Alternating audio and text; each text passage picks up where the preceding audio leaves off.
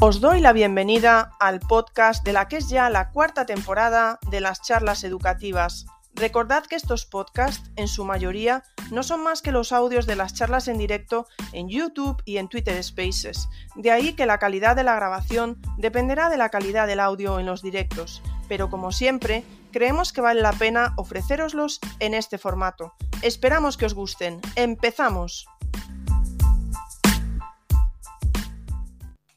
Buenas noches, os doy la bienvenida un miércoles más a vuestras charlas educativas.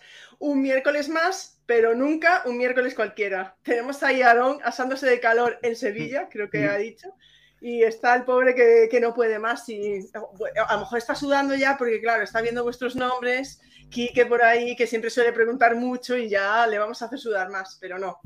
Bueno, como siempre os decía, antes de nada... siempre soy una maleducada, no presento y antes de nada digo las noticias de las charlas educativas.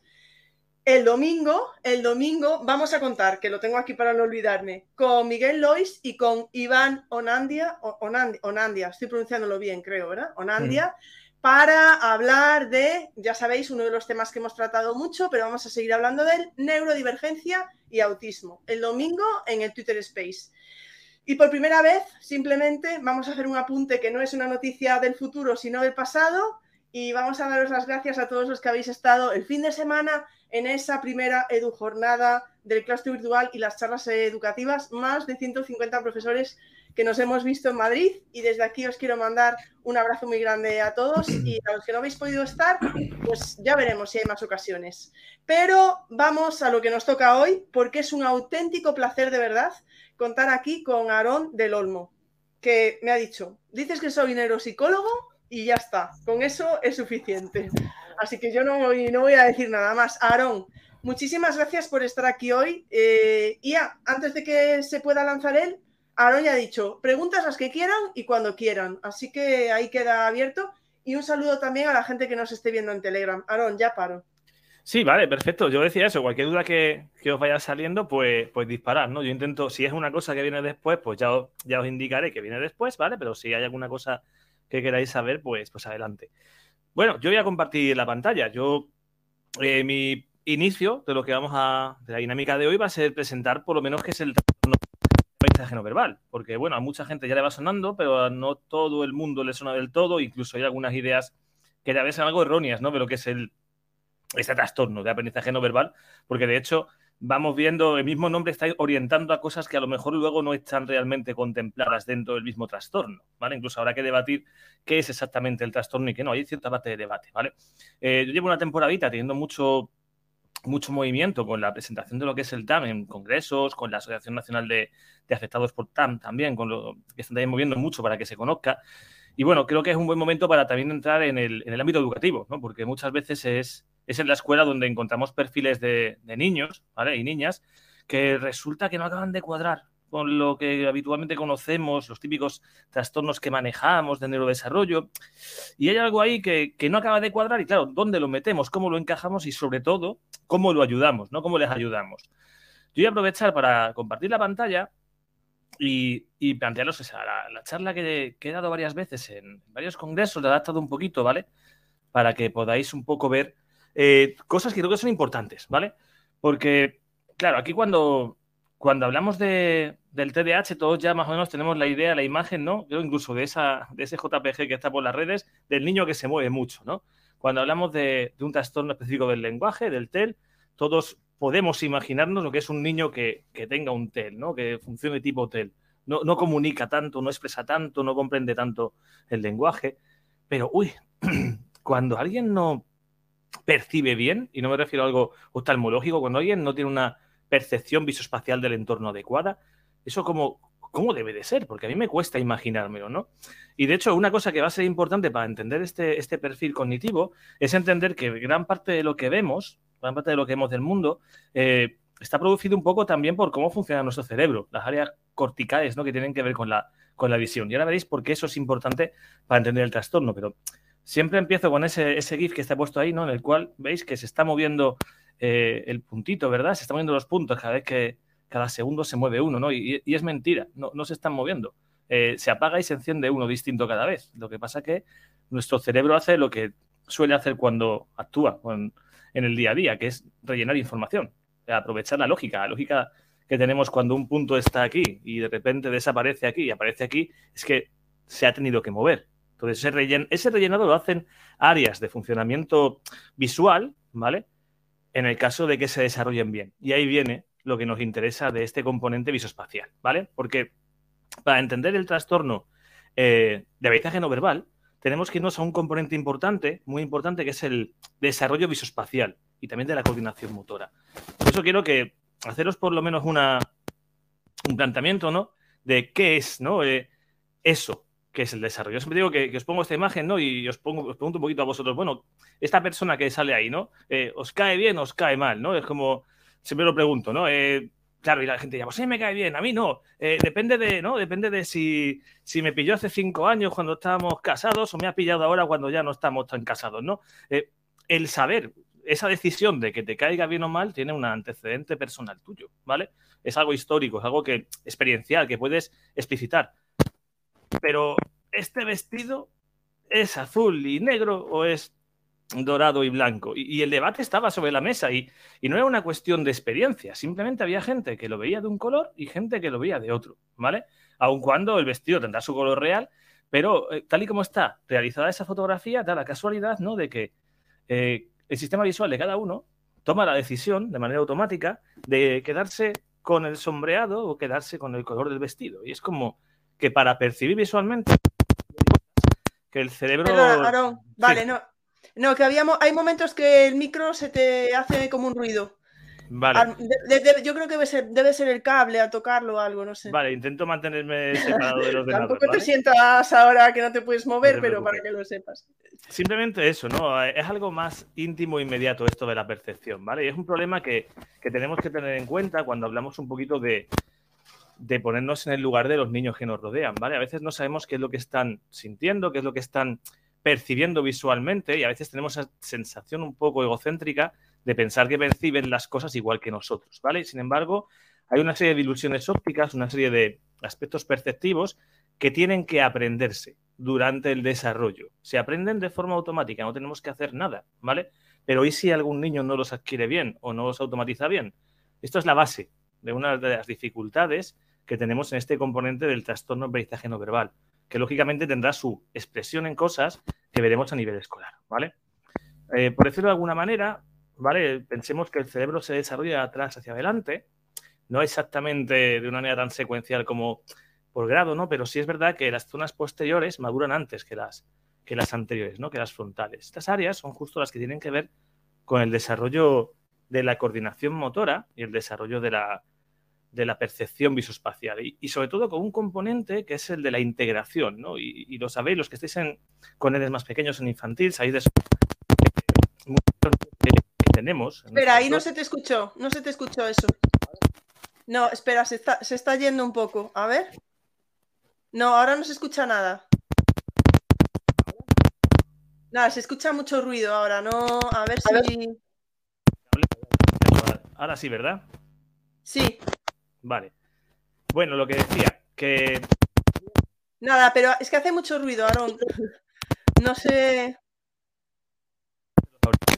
A ver si lo consigo. A ver. Vale, pero ahora está silenciado, ¿eh? A ver. Pobre Aaron, lo tenemos sudando, sudando por el calor. No se te oye, lo tienes silenciado el micro ahí en StreamYard. Creo que tienes que darle. Vale, ahora has dejado de compartir pantalla. No, no se te escucha, ¿eh? A ver. Me lo creo. Ahora sí, ahora sí. A ver. No, ahora no. A ver. No. No os preocupéis, son cosas del direct. Ingrid, a ver. ¿ahora? Sí, sí, perfecto. Vale, no voy a mover nada, voy a pestañear lo mínimo, ¿vale? es que Aaron y yo ya estuvimos antes de empezar con Pero no me lo creo porque hemos hecho las pruebas reglamentarias normales y corrientes y todo sí, Nos hemos visto, ¿cuándo nos vimos? La semana pasada, eh, ¿no? La semana pasada. La semana pasada iba todo perfecto y hoy íbamos a empezar y solo se oía pi, pi, pi, pues no se ha te tenido que preocupes, poner ¿vale? los cascos y el pobre está sudando, lo siento. Sí, ya te digo, sobre todo por el calor que, que hace Sevilla. Bueno, lo que, lo que me importa deciros, no, la idea de que las Venga, áreas sí. de coordinación visomotora se tienen que desarrollar, tienen que irse construyendo. De hecho, hace muy poquito hay un artículo que ha estado dando vueltas por ahí, que ha habido mucha, mucho debate sobre él. No sé si habéis llegado a ver, ese que decía que se ha encontrado el punto en el cerebro en el cual se integra la mente con el cuerpo, por fin se ha encontrado ese punto. Bueno, es un estudio que al final lo que hace es ver cómo esas áreas de la representación del cuerpo, ¿vale? Eh, funcionan de una manera distinta como pensábamos. Y sobre todo lo que más me interesa de cara a, a lo que estamos hablando hoy es que esas áreas de funcionamiento del cuerpo, de representación corporal en el cerebro, no están desarrolladas el primer año de vida, se desarrollan durante el primer año de vida. Es un proceso normal de desarrollo, pero que nosotros no lo vemos. Nosotros no sabemos lo que el niño está sintiendo, el bebé, cuando, cuando es recién nacido, durante los primeros seis meses de vida, pero realmente la impresión que da es que lo que él planea o quiere hacer con su cuerpo, pues no es respondido por su cuerpo todavía. Necesita integrar todo eso, ¿vale? Si todo eso se integra bien, pues seguimos un camino de neurodesarrollo que irá teniendo sus fases y demás, su movimiento motor, su integración visomotora, pero como decía antes, seguramente pues muchos sabéis que en infantil tenemos niños a los cuales pues les tiramos una pelota y lógicamente no la cogen al vuelo, ¿vale? Vemos que hay como un pequeño desfase entre lo que ven y cómo mueven el cuerpo. Bueno, es que están integrando todo eso, ¿no? Entonces, claro, cuando todo está integrado, tenemos esta suerte los adultos de que podemos ver cositas que son muy graciosas. ¿Veis? Ahí veis caras, ¿verdad? Veis la cara del perro, pero cuando tenemos un patrón que podamos reconocer, como es el de las caras, resulta más fácil. Cuando tenemos una imagen como la de la derecha, pues lo que estamos viendo es, uy, no, no está muy claro qué es lo que vemos, ¿no? Hasta que alguien pues, nos ilumina un poco y nos pone, oye, la imagen de verdad, ¿veis? Y entonces lo que nos encontramos es que la siguiente vez que vemos la imagen en blanco y negro, deformada, ¿vale? Destructurada, ya el cerebro le da forma.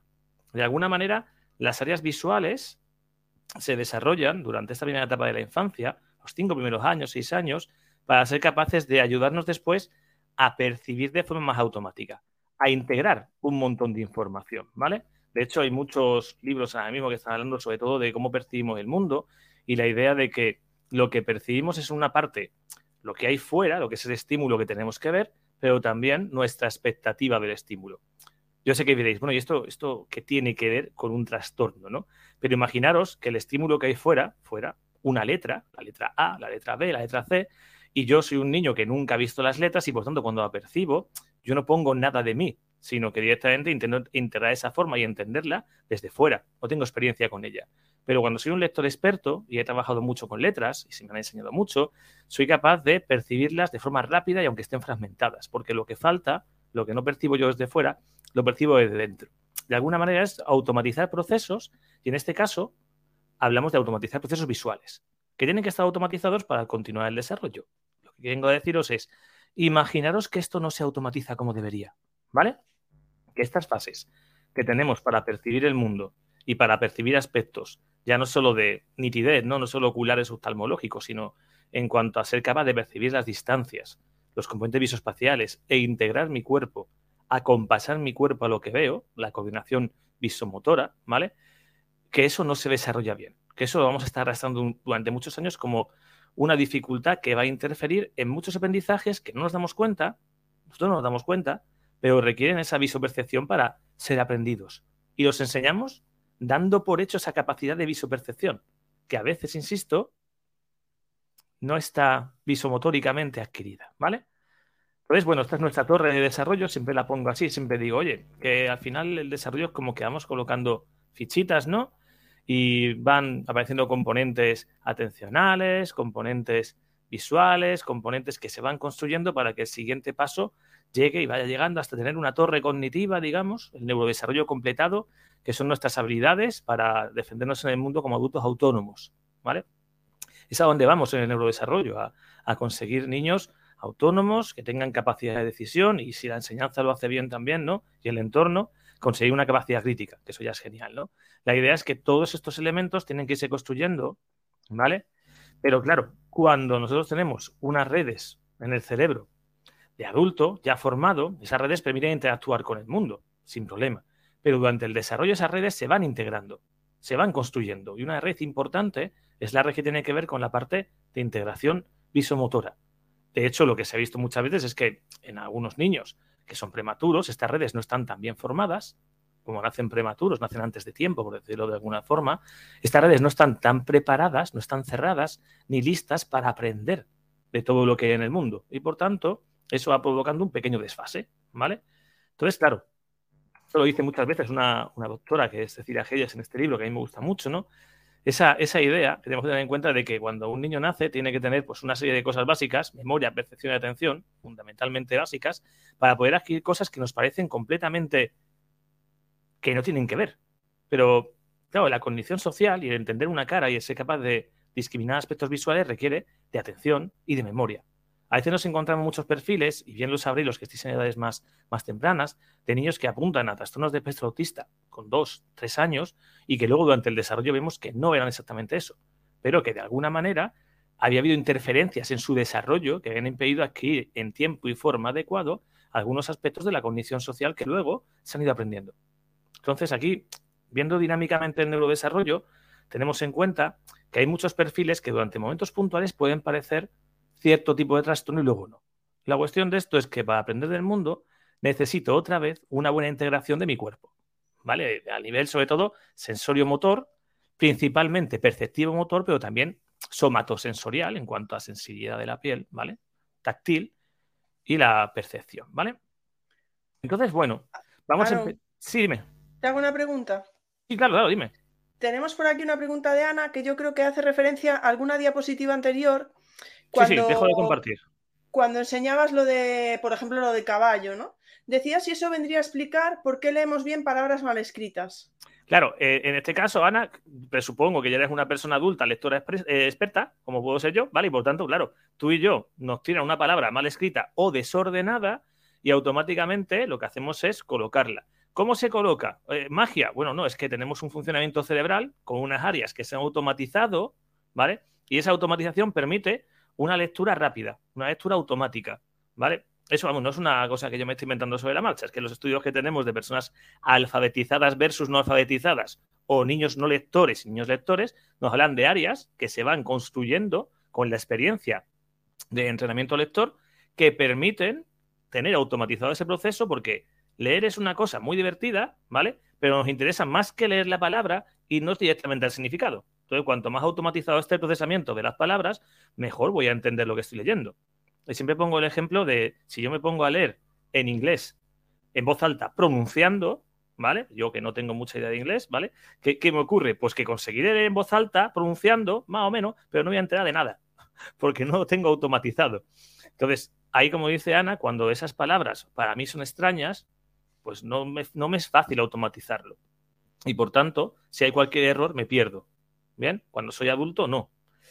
Esto de la letra está muy bien, porque si hablamos de dislexia, pues por aquí me voy y ya me, oriento hacia el problema. Pero imaginaros que la percepción de las caras fuera algo que no está automatizado. Porque las caras también juegan un papel parecido a lo que pasa con las letras. Con las imágenes que os he puesto antes, en las que veáis caras, ¿verdad? Donde no las hay, hay áreas de vuestro cerebro que están orientadas a procesar las caras, hacen su trabajo, que es darle forma a patrones parecidos.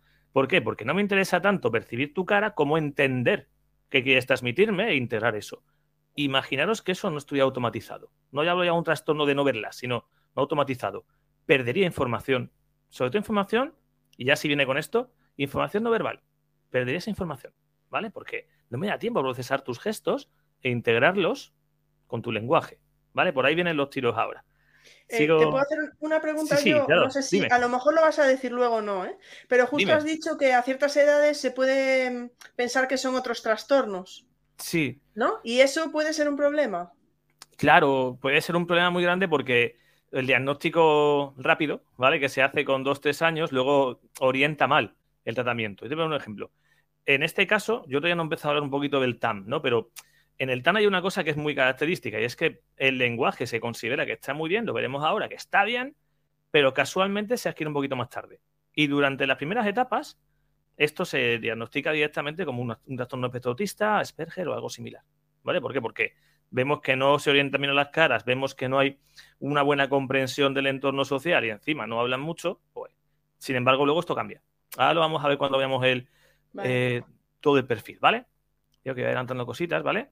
Espera, porque es que la gente, es que es lo que pasaron. La gente se Sí, no te preocupes, preocupes, que yo disparo ahora mismo, porque la pregunta de te es muy clara. Te voy a hacer Sí, sí. La, la otra pregunta. Mm, Tenemos por aquí a Raúl. Mm, Hola, Sí, Raúl. lo estoy leyendo, lo estoy leyendo en el chat y lo que él dice tiene mucho sentido. Es decir, al final, un niño con mala cognición social, que no entiende los aspectos sociales o que no tiene interés social, va a actuar muy parecido a un niño que va a actuar, ¿eh? no que sienta lo mismo, va a actuar igual que un niño que no perciba bien las caras.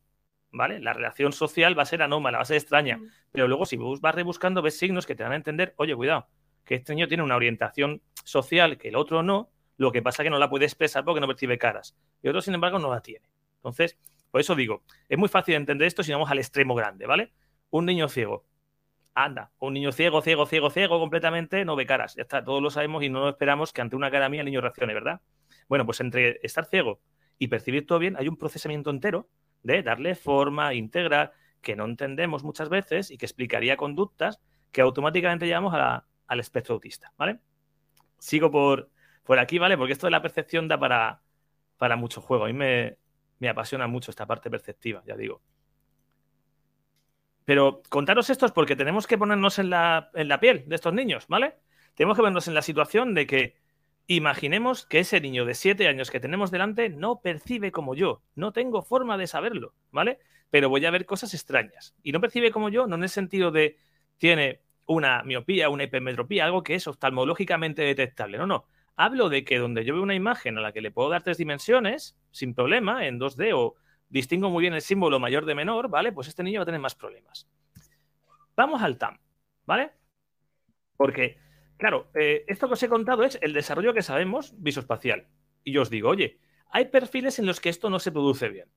Hace ya 50, unos cuantos añitos y demás, ¿vale? Unas cuantas décadas, eh, estos dos autores tienen un manual que era de trastornos de aprendizaje y se encuentran un conjunto de niños que no acaban de encajar en las etiquetas habituales. Y estos niños no funcionan igual. Vemos que el uso de información no verbal, que está mal puesto ahí, el uso de, de no verbal, de reconocer la información no verbal, eh, el contexto social no va bien, pero sobre todo también todo el tema que tiene que ver con la coordinación motora, con lo- el componente visoespacial, y dicen, esto puede tener que ver, hipotetizamos, por lo que sabemos ahora en la década de los 70 del cerebro, que puede tener que ver con el lado derecho, que es un lado que tiene que ver con la integración corporal, en fin, cosas que en su época mucho era eh, evaluar o inferir y que ahora tenemos un poquito más claras, ¿vale? El caso es que lo que nos encontramos es una distancia, en ese momento, todos conocéis el WIS, ¿vale? Y el WIS eh, en esa época tenía muy, muy definidos los dos perfiles de eh, inteligencia verbal e inteligencia manipulativa, ¿vale?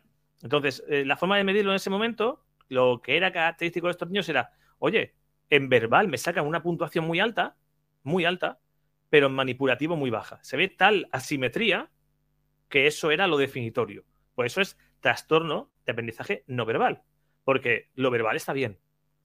Todos sabemos que lo verbal no es solo hablar, ¿verdad? Sino también cómo utilizamos el lenguaje. Entonces, pero con esas herramientas rudimentarias teníamos un perfil muy claro. Niños muy bien verbalmente, muy mal manipulativamente. Y eso, detrás de ese mal manipulativamente, estaba todo el componente que llamamos de coordinación visomotora, pero también ahora, a día de hoy ya, no en los 70, sino ahora, sabemos que hay unas redes que se desarrollan en la infancia, primeras etapas, redes que tienen que ver con la integración visomotora, ¿vale? Lo que os estaba contando antes.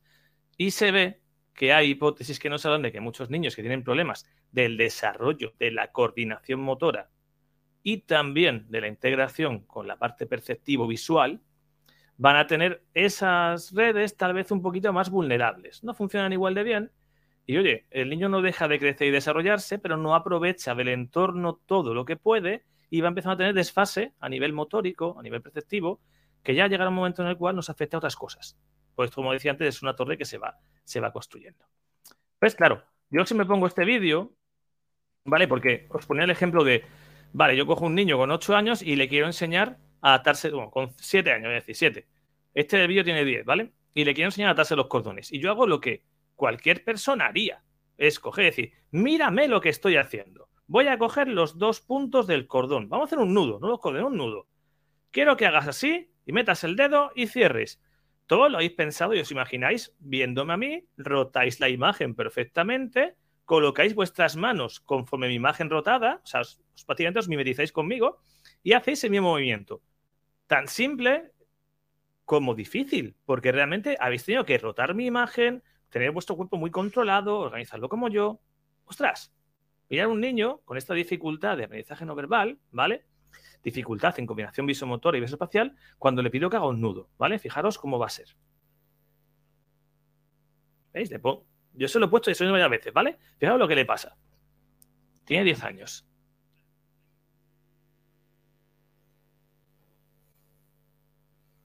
Hace lo que mí ha visto hacer a mí, pero. Pero no hace lo que yo he hecho. ¿Por qué? Porque no tiene una percepción de la dimensión visoespacial, como tengo yo, no me rota tan bien, no organiza su voz tan bien, luego hace a grueso lo que ve, pero lógicamente no le sale el nudo. Claro, si se lo enseñamos de otra manera, no va a tener problema, pero se lo intento enseñar siempre de forma, mírame, atiéndeme, fíjate cómo lo estoy haciendo yo, para que tú lo hagas igual. Dice, no, ¿no será mejor que me deje alguna pauta o mejor más verbal para entenderlo? Porque verbalmente voy mejor. Eso ahora lo veremos en la parte de pautas que os voy a comentar, ¿no? La clave de esto es que ahí tenemos una serie de dificultades que, vale, hacer un nudo puede ser importante, pero imaginaros que ahora lo que estoy viendo es que haga la letra R y lo que le pido es, mira cómo la hago yo. ¿Ves? Haz lo mismo con la mano. Oye, sigue toda esta línea de puntos. Yo tengo una dificultad de coordinación. Me va a costar automatizar aspectos de la letra. ¡Buh! Barbaridad. Y en el tiempo en el que yo automatizo esa letra, que ya tarda mucho más tiempo, ya han pasado un par de cursitos y he perdido bastante información que se puede dar por medio de dictados, por ejemplo. Pero bueno, eso ya lo veremos las implicaciones después, ¿vale? Entonces, claro, yo le pido al niño, por ejemplo, que me copie una figura como esta, y claro, cuando me hace esto, mi caso, este niño que que os he enseñado, ¿no? que os he planteado. Le pido que me copie una figura, para mí es una tarea normal y corriente, súper simple, y lo que veo es que no organiza el espacio, no se organiza, no sabe orientar los aspectos de la figura, por tanto da lugar a errores que, bueno, insisto, copiar una figura de estas tampoco es importante, tú no haces esto en tu día a día, pero a lo mejor lo tienes que copiar es otra cosa, o tienes que organizar visualmente otra información que está en la pizarra. Luego, aquí hay un tema a tener en cuenta, porque esto a veces se confunde con poca actitud, poco interés, pero claro, donde vamos a ver y ya vais orientando el tiro, ¿no? Eh, el problema académico más llamativo y que a la vez se interpreta más como pereza, falta de interés, es en asignaturas como plástica o artes plásticas, donde hay un componente visual y motórico, en educación física, donde hay un componente motórico y a veces muy visual, para imitar cualquier salto de cualquier el potro, cualquier cosa que se haga, ¿vale? Y en música, donde también hay que manipular objetos. Una flauta. La flauta es para estos niños lo más duro del mundo, ¿vale? Si le damos un tambor no hay problema, pero la flauta, manipulación, ¿vale? Tres asignaturas que para mí me parece muy llamativo que alguien la suspenda de una manera tan clara y con dos errores, ¿vale? Claro, ahora me diréis, bueno, muy interesante esta, este nivel, pero ¿cómo, ¿qué signos hay? O sea, ¿me puede explicar qué cosas hay detrás de esto, aparte de esta idea general? Bueno, pues aparte de lo visoespacial, los criterios que se han visto, y esto nos lleva al primer problema, eh, son muy heterogéneos. Nos encontramos muchas cosas muy llamativas. Ayer estaba hablando con una madre de un niño diagnosticado con TAM, un niño que ya tiene veintitantos años, eh, lo he diagnosticado con 14, que es también profesora, me comentaba eso, que no se nos olvide que no sienten igual. Dice, ah, ¿qué te refieres? ¿Emocionalmente son niños de estos paz, de estos altamente sensibles o son insensibles? No, no.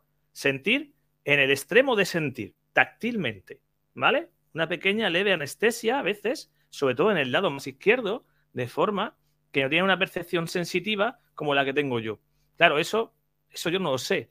Yo no lo veo, a menos que me lo transmita el niño, que para él, por cierto, es lo normal la forma de sentir. Pero vemos que tiene cierta tendencia a aguantar un poquito más el dolor o a sentir, incluso a estar expuestos a calor y no darse tanta cuenta.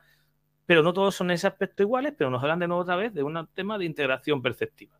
Entonces, aspectos de integración sensorial, aspectos psicomotores, dificultades bastante importantes para adaptarse a situaciones novedosas. Y esto se debe a que una situación novedosa requiere un procesamiento global, ¿vale? Y con tantas dificultades añadidas, nos cuesta un poco darle globalidad a las cosas, somos más, dirá, aspectos concretitos, ¿vale? Nos cuesta mucho darle una forma completa a la situación, por lo tanto, todo lo que sea novedoso nos puede superar, ¿no? Muy claro en las tareas verbales, muy bien en tareas verbales, pero muy mal en tareas no verbales, información de conceptos en las matemáticas. Las matemáticas son uno de los... De hecho, el otro día, vamos, en marzo estuve en la reunión de, la asociación, tuve un taller con todos los adolescentes de la asociación, unos 20, 25, y el enemigo grande para todos ellos eran las matemáticas. Y, no me refiero a entender un problema, me refiero a la concepción numérica, que ahora ya también hablaremos de ello, ¿vale?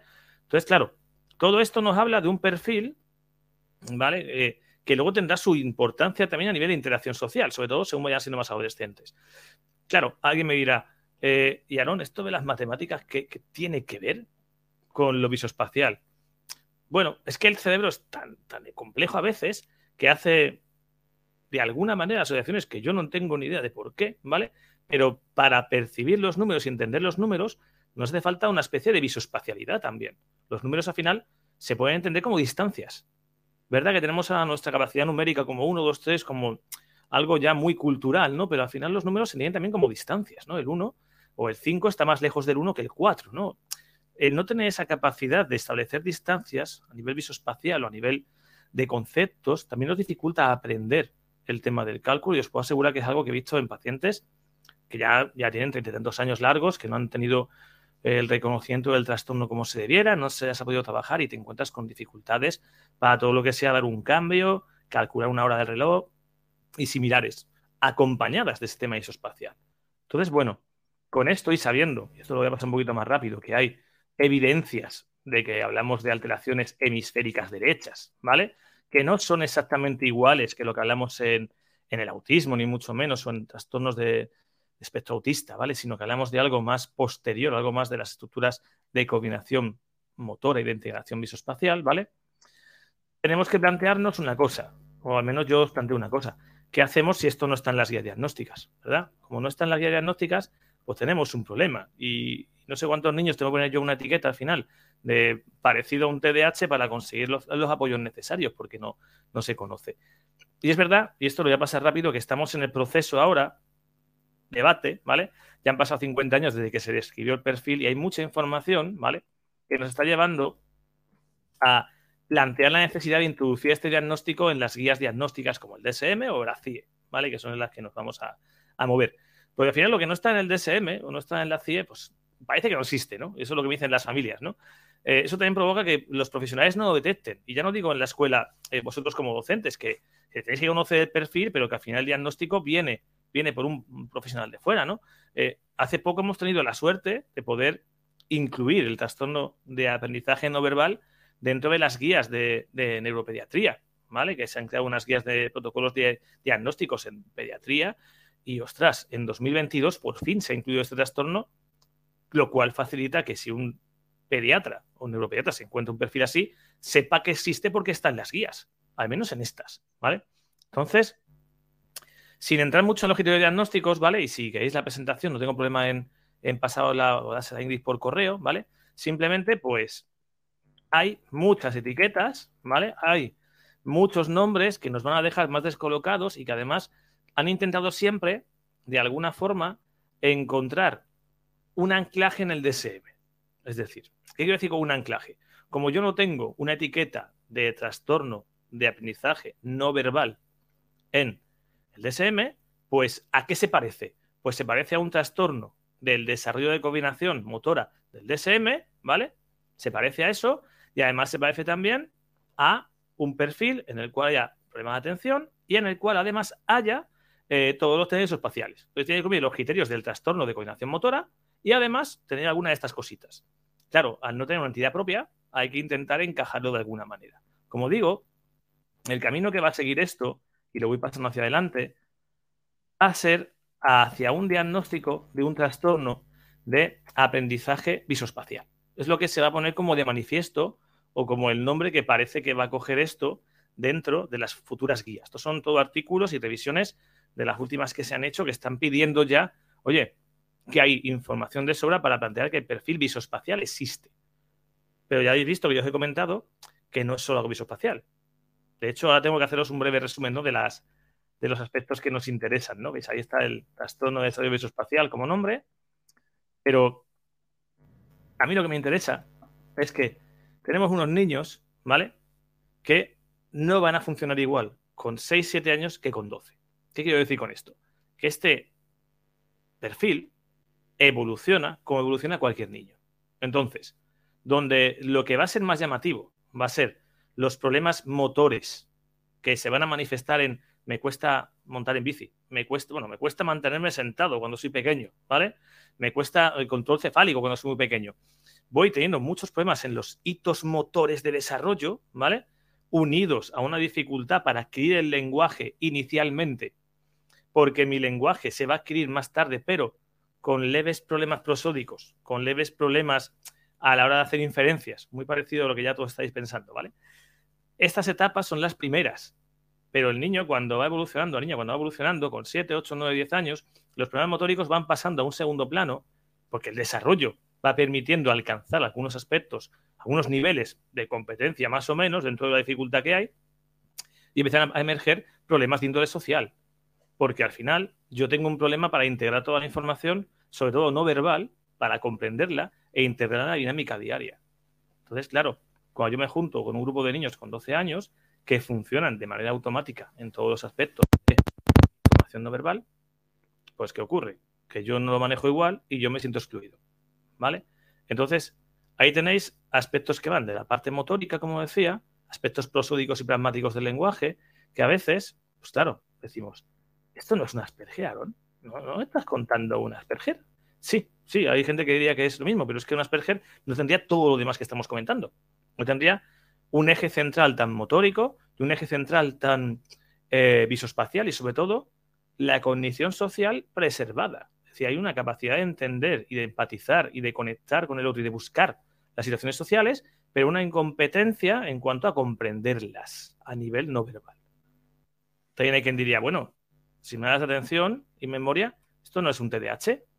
Ya, claro, pero de nuevo otra vez un niño con una dificultad TDAH tendrá un perfil muchísimo más atencional y de control de impulso de lo que tendrán estos niños.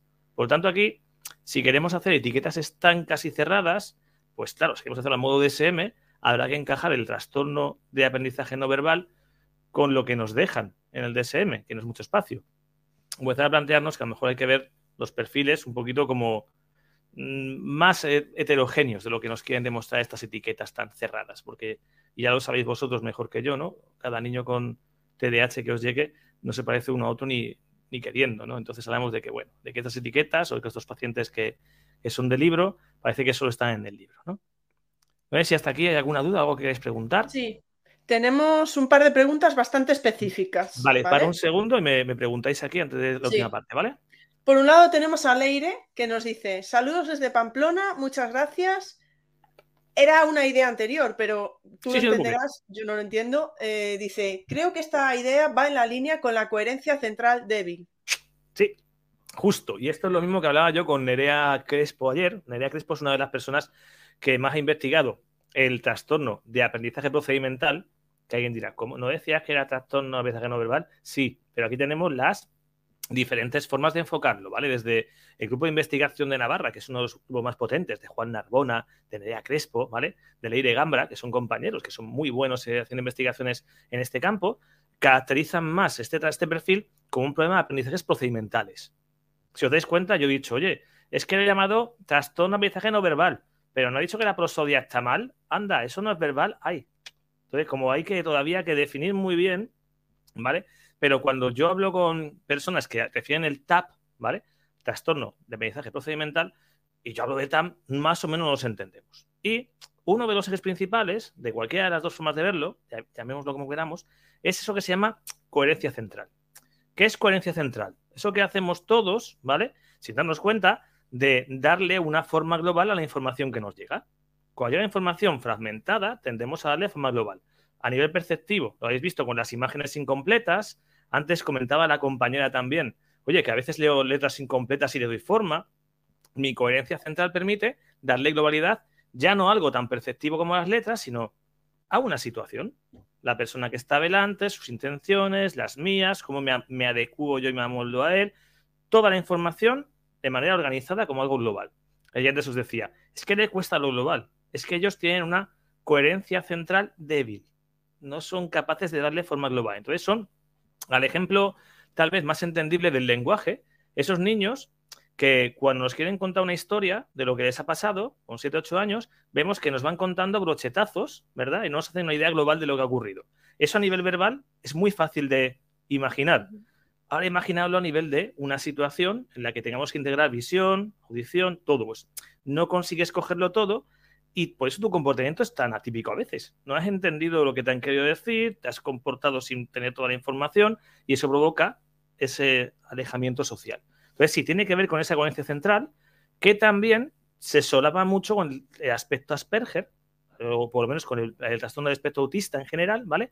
Pero siempre siendo bastante más llamativo más grave y con otra serie de sintomatología en el TEA de lo que es, por ejemplo, en el TAM. Entonces, sí, con eso le cuento un poquito la, pregunta a la compañera. Tenemos a Tomás, que nos lo diga Leire. Tomás dice, ¿se sabe en qué parte del cerebro, Tomás, ya te vale, ¿eh? la es que Tomás, ¿se sabe en qué parte del cerebro sucede esta dificultad? ¿Puede ser en la vía ventral, en el giro fusiforme? Claro. Mira, todo lo que tiene que ver con el principio del TAM, ¿vale? Estamos hablando de todas las rutas que son visuales, ¿vale? Sobre todo dorsales, las que tienen la ruta dorsal, que es justo la, opuesta a la ventral, en el sentido de, oye, esto tiene que ver con la integración de distancias, la coordinación de mi cuerpo según lo que veo, ¿vale? Pero también el giro fusiforme y la vía ventral tienen mucho que ver con ese procesamiento visual de las caras. Tampoco parece que funcione de forma correcta del todo. Es decir, no lo podemos ubicar solo en una zona, sino para que todo el desarrollo de las rutas visuales no es tan bueno ni tan fino como debería y sobre todo a la hora de integrar. Ahí cuando tenemos que como construir los puentes entre diferentes funciones motóricas y perceptivas, esos puentes, ay, no se cierran tan bien. Entonces, claro, es que no ve mal. Bueno, a ver, mal. Claro, el niño le dice que esto es un bolígrafo y te dice que es un bolígrafo. Claro que sí. Cógelo al vuelo. Ay, hostia. Claro, es que integra lo que ves con lo. Ah, amigo. Entonces, esos puentes son los que parecen no construirse bien.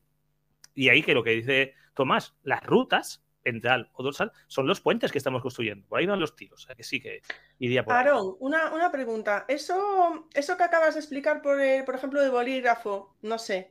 ¿Pasa también algo, puedes, a veces es característica también del autismo, como una falta de, o no?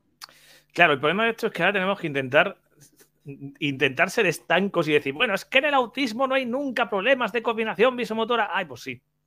A veces sí los hay. Y la cuestión es, no podemos intentar encontrar ausencia-presencia. Esto no va a ser el niño no se mueve y solo si se mueve es TDAH, ¿no? Es que todo, este también, el TAN también se va a mover, pero por mero aburrimiento a veces de no entender la pizarra. O sea, va a decir, no te entiendo visoespacialmente, yo voy a hacer algo más divertido, ¿no?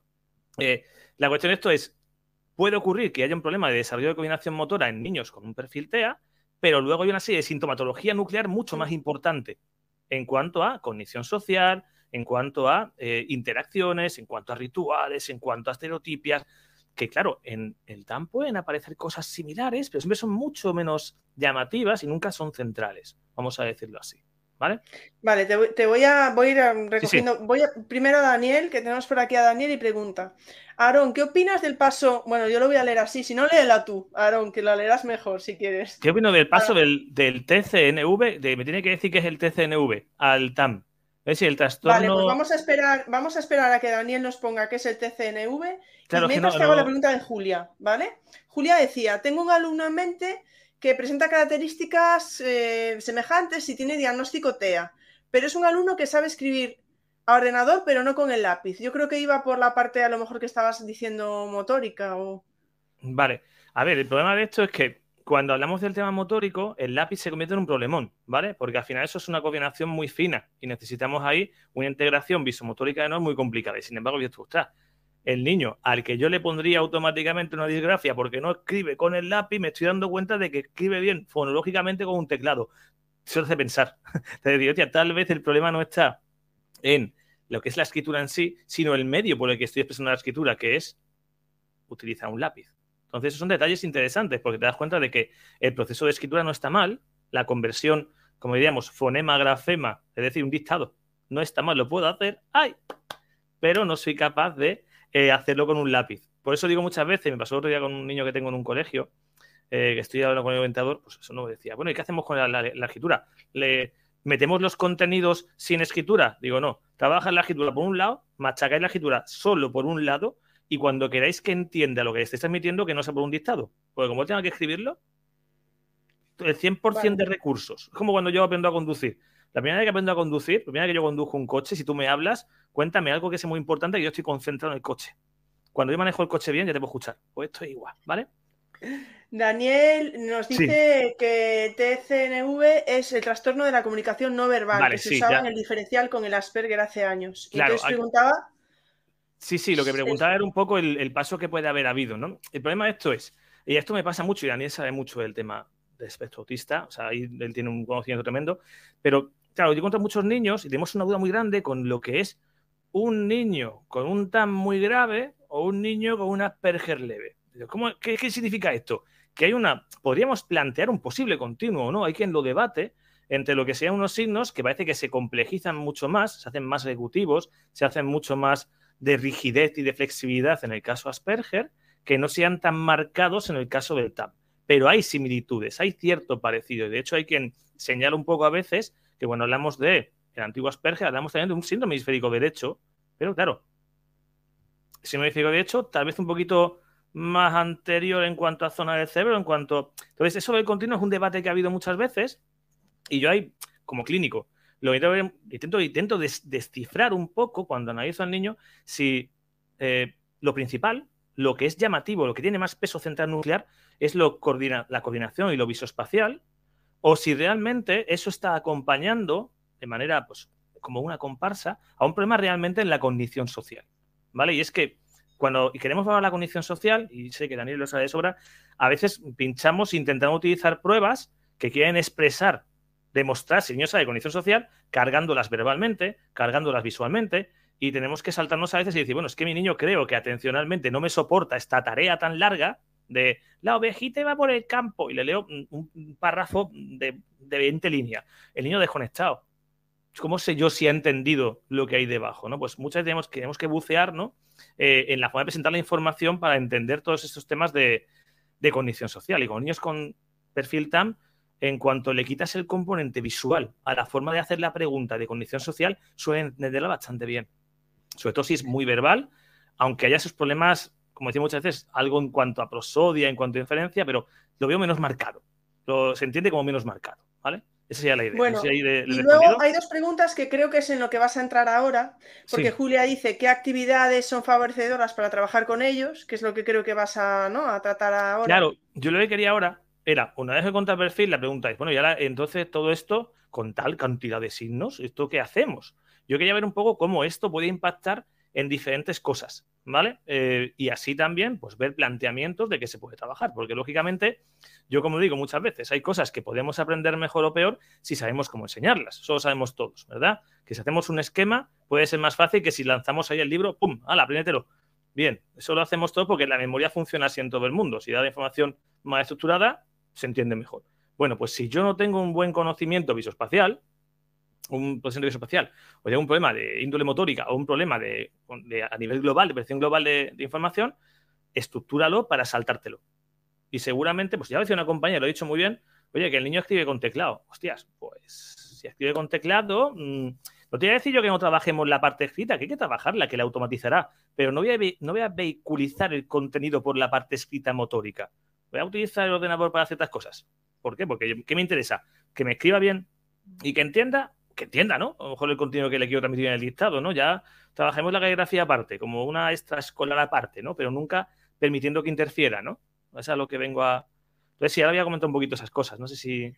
Sí, solo quedaba por aquí Ana que decía, supongo la gran dificultad para juegos colectivos, deportes y que eso no ayudará a su ámbito social. Claro, es que es lo que estaba diciendo. Aquí el tema de en el desarrollo se va viendo conforme se van haciendo más mayores, cuando tienen ya 7, 8, 9, que empiezan a evitar situaciones de juegos de equipo y demás porque se sienten poco competentes. Y es que es lo que el feedback del entorno les da, les da que son poco competentes. Y de hecho, yo una de las sensaciones que tengo, esto es una sensación, ¿vale? Que tengo yo cuando veo niños en consulta de este perfil, es que siempre van con los hombros un poco bajos, no solo por el tema eh, motórico, ¿no? Y de la coordinación postural, sino con la sensación de que tienen el mundo entero encima, de, emocionalmente porque se culpan muchas veces, decir, no sé por qué soy tan torpe, no sé por qué no me salen estas cosas, es como muy internalizante, generando una sintomatología más de corte psiquiátrica, ¿no? Depresiva, eh, mala imagen emocional o mala, autoimagen, sensación de falta de competencia, que, se nota en cómo, en cómo ellos se expresan, ¿no? Porque en este caso, por cómo funcionan, son muy conscientes de las dificultades que tienen. Entonces, evitan los deportes de equipo, sobre todo si son muy competitivos, porque es que al final los compañeros pues, se destinan encima, ¿no? Porque no son tan, tan hábiles, lo cual es una pena, porque a veces habría que fomentar más el divertirse juntos que el competir, pero en algunas situaciones pues se ve que no son los más deseados como, como compañeros de equipo, ¿no? Y eso duele, duele, lógicamente. Perfecto. Vale, sigo un poquito más. Nada más por ahora, puedes compartir de nuevo. Vale, ya hemos conseguido coger carrerilla y todo va bien. Nada, simplemente lo que yo quería poneros es, bueno, me voy a la escuela, ¿no? yo tengo que hacer mi pequeña parte, ¿no? De, de, publicidad, ¿no? De la neuropsicología. Creo que la neuropsicología es ideal, ¿vale?